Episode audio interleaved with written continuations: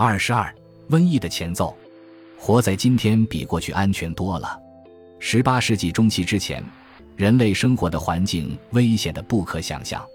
我们现代人的生活与以前世世代代的生活特别不同的一点是，疾病造成的死亡，特别是早夭，比以前少得多。今天，我们不认为会有很多孩子在童年时期死去，但这并非历史上的正常现象。我们是否因此而不同呢？怎么个不同法？过去的人面临的普通病症和传染病，以及他们偶尔要承受的大瘟疫，都是我们所不能理解的。想象一下，如果现代世界发生了流行病，哪怕仅造成百分之十的人口死亡，会产生多大连锁反应？百分之十的死亡率，比起历史上一些瘟疫造成的死亡率差得远。但鉴于今天世界人口的规模，它意味着短短时间内约有七亿人死去。十个人中就会死一个人，这大约是第二次世界大战死亡人数的十倍。这会导致什么样的后果？但是，即使今天发生了瘟疫，我们仍然不能充分体会我们祖先的经历，因为现代人懂得有关疾病的基本科学，过去的人却不懂。这一点看似不重要，但人类历史上大部分时间，没人真正明白疾病或细菌是怎么回事。这才把得病归咎于各种各样的原因。显然，历史上疾病造成的破坏，加之直到不久前还对疾病原因缺乏了解，这必然对人民和社会影响深刻。不过，很难说清那些影响是什么，达到何种程度。过去，人病死的事常有发生，不算意外。那时的人在情感上很可能比我们更能自我保护。这和坚强性及育儿方法的效果一样，属于无法量化的灰色区域。疾病从来与人形影不离，自有记录开始，就有了对传染病和瘟疫的记载。从古代的描述中，常常难以判断到底是什么病，不过还是确认了一些具体疾病。威廉·罗森在他写的《扎什丁尼的跳蚤》一书中举了我们的祖先经历的一些可怖瘟疫的例子。早在公元前五世纪。古希腊的医生就诊断出了破伤风、麻疹，可能还有疟疾。所有这三种疾病对古时病人的影响都比如今严重的多。现代疫苗和医药出现之前，今天许多常见的儿童疾病都是致命的。古代历史学家修昔底德目睹了毁灭性的雅典大瘟疫，那场瘟疫发生在公元前四百三十年，伯罗奔尼撒战争期间，雅典遭到斯巴达封锁的时候。据罗伯特·利特曼说，接下来的三年内，十万人病死，约占人口的十四。死者中包括历史上最伟大的雅典人、军队将领兼政治家伯里克利。关于那场瘟疫到底是什么，人们意见不一。但2006年发现的群葬坑显示，它很可能是伤寒热。罗森指出，圣经列举了一连串疾病。其中当然包括降临在埃及法老头上的血水之灾、疱疹之灾和蝗虫之灾。艾格描述了公元前六世纪尼布贾尼撒对耶路撒冷的围城，提到了维生素缺乏症特有的发黑的皮肤。其他的突出事例包括公元前三百九十六年，迦太基军队遭到了痢疾、皮肤脓疱和其他症状瘟疫袭击。公元一世纪期间。疟疾和鼠疫降临在罗马城公民头上。公元一百六十五年，标志着马可·奥勒留率领的罗马军团从美索不达米亚带到地中海的安东尼瘟疫的开始。那场瘟疫肆虐了十五年，据信是天花。公元二百五十一年到二百六十六年，西普里安瘟疫流行，一致认为是麻疹。当然，上述瘟疫造成死亡率飙升。不过，以今天的标准来衡量，现代之前的疾病死亡率从来都高得过分。前工业时代社会的死亡率居高不下，如果现代人这样过上一年，恐怕整个社会都会震惊不知所措。过去的人对疾病和死亡见怪不怪，也许在感情上或文化上有了一定的免疫力。然而，在历史上，时常会出现惊天巨浪，就连心理最坚强的人也承受不住。公元五百四十一年，发生了据说是世界上首次真正的大瘟疫，死者不计其数。一度认为，被历史学家称为扎士丁尼瘟疫的那场大瘟疫，使得一亿人死于非命。现在的意见是，也许死的人没有那么多，但那场瘟疫之严重可想而知。它是中世纪黑死病的先兆，肇因同样是通过老鼠身上的跳蚤传播的伊尔森氏鼠疫杆菌。死于这种病非常痛苦。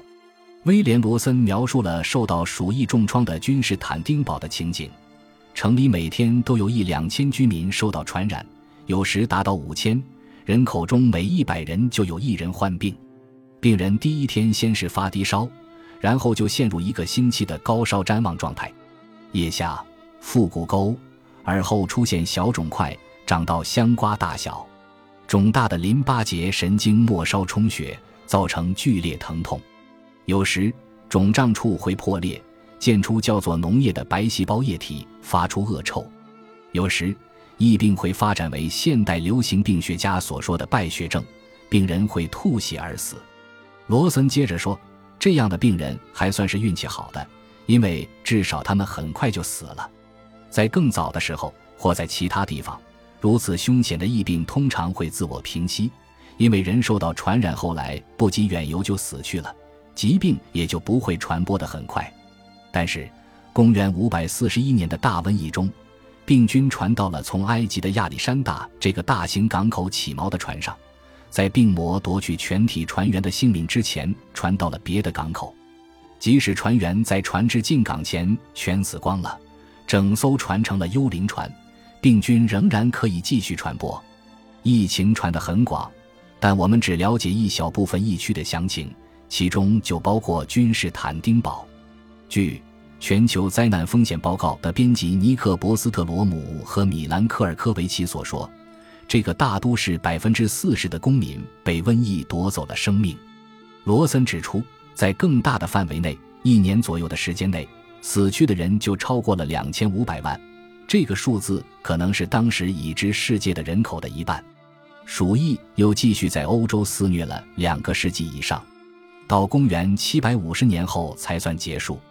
十四世纪四十年代，鼠疫再次到来时，有了个新名字，叫黑死病。扎士丁尼瘟疫爆发八百年后。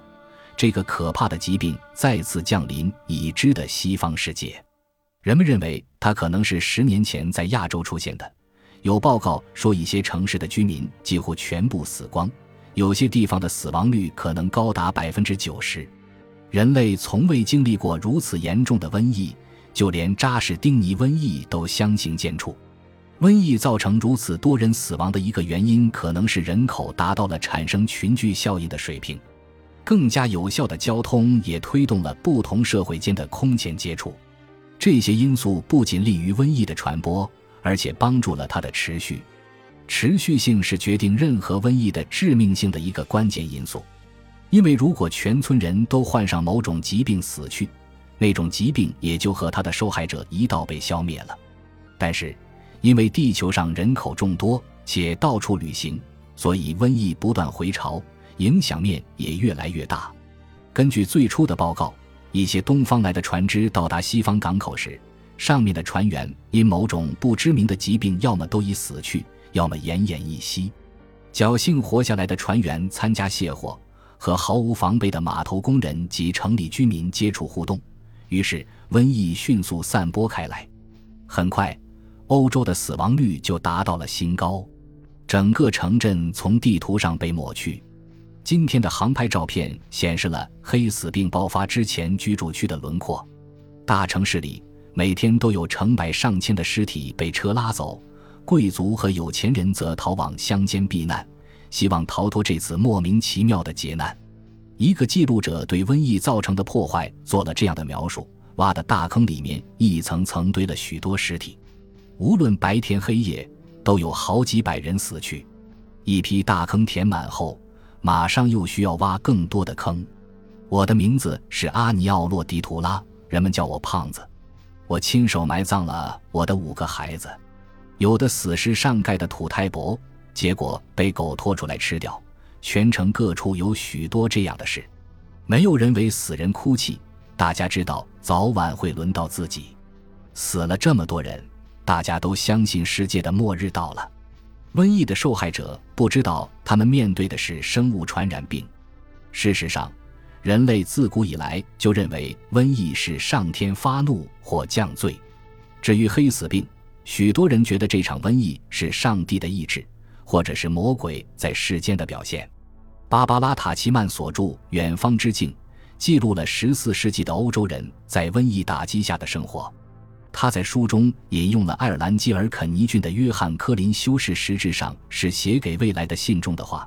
现在整个世界好像都落入了恶魔手中。我在羊皮纸上记下我做的事。万一有人能活下来，亚当的子孙中万一有人能逃脱这场瘟疫，希望他继续我未尽的工作。这份文件的最后一句是另一个人写的，说约翰修士已经病死。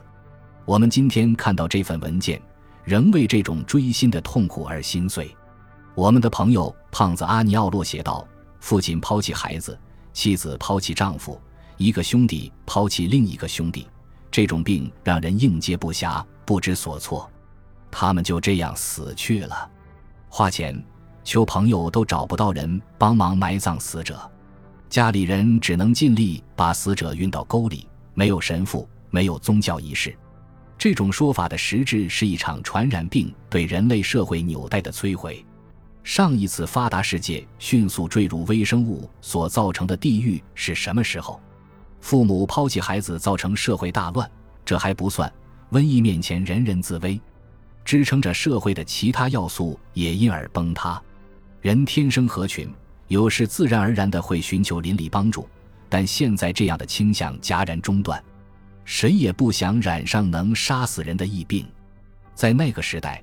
人与人聚会比在现代所谓互联的世界重要的多，但人们不敢彼此接触，于是造成了这场瘟疫一个沉默的悲惨结果。他们只能独自承受痛苦。在中世纪的欧洲，宗教是人们宇宙观的全部，而宗教也因瘟疫受到重创。坟墓中的尸体如木材般堆积如山，而且还在不断增加。害怕成为其中之一的心理，摧毁了教士阶层这个中世纪的社会安全网。本来，这个阶层在社会制度中是专门负责应对悲惨损失和名副其实的上帝作为的。教会是社会的一个关键支柱，教师的作用非常重要，而且不局限于宗教，其还行使医生、律师和公证员的职能。教士在社会中担负管理责任。形成了中世纪社会的中间阶层，当然，宗教仪式少不得他们，例如主持婚礼，在瘟疫期间则是主持最后的葬礼仪式。但教士也是人，瘟疫肆虐期间，教皇不得不宣布大规模赦罪，并允许普通公民主持其他公民的葬礼，因为没有足够多的神父愿意冒染病死亡的风险去主持葬礼。